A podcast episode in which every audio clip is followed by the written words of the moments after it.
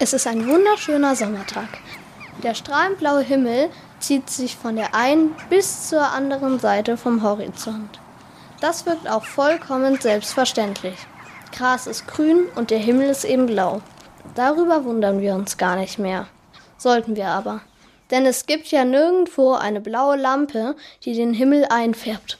Nur das weiße Sonnenlicht. Das muss auf dem Weg zur Erde durch die Atmosphäre. Was die Atmosphäre ist, kann Markus Garhammer erklären. Er ist Meteorologe. Erdatmosphäre bedeutet nichts anderes als die Gashülle, in der wir uns bewegen. Unser Planet Erde hat ja eine Atmosphäre mit verschiedenen Schichten. Wir leben in der alleruntersten, am Boden, wo die Luft am dicksten ist. Das heißt also, die Gasteilchen sind sehr, sehr, sehr, sehr, sehr viele um uns herum, während am Oberrand der Atmosphäre, wo die Luft dünner wird, sind nur noch sehr wenige Gasteilchen vorhanden. Und wenn das Sonnenlicht auf diese Gasteilchen trifft, dann wird es gestreut.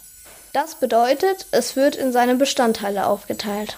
Das sind die bekannten Regenbogenfarben. Alles, was der Regenbogen bietet, kommt in die Atmosphäre. Rotes Licht wird weniger stark gestreut wie blaues Licht. Das blaue Licht kommt also von überall her auf uns zu und unser Auge nimmt das Himmelslicht dann als blau wahr. Wer aber mal morgens oder abends in den Himmel schaut, weiß, der Himmel ist nicht immer blau. In der Dämmerung kann er auch zartrosa oder feuerrot sein. Und zwar, weil die Sonne dann tiefer steht. Der Weg, den die Lichtstrahlen zurücklegen, ist also weiter. Bei uns kommt dann nur noch das rote Licht an. Auf anderen Planeten ist ein roter Himmel aber Standard. Zum Beispiel auf dem Mars. Und auf dem Mond schaut es wieder ganz anders aus. Markus Garhammer beschreibt wie. Würde man auf der Mondoberfläche stehen, so wie die Astronauten damals, die auf der Mondoberfläche unterwegs waren, sieht der Himmel absolut schwarz aus. Nur Richtung Sonne kommt Licht ins Auge des Betrachters. Die Sonne ist extrem weiß. Es gibt keine Ablenkung, keine Brechung des Lichts. Es gibt nur weiß oder schwarz. Das liegt daran, dass es auf dem Mond gar keine Atmosphäre gibt. Aber zurück zur Erde.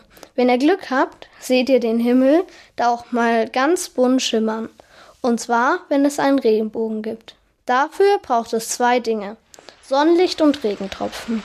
Wenn das Licht auf die Tropfen trifft, dann wird es aufgespalten und erscheint in voller Farbpracht als Regenbogen am Himmel.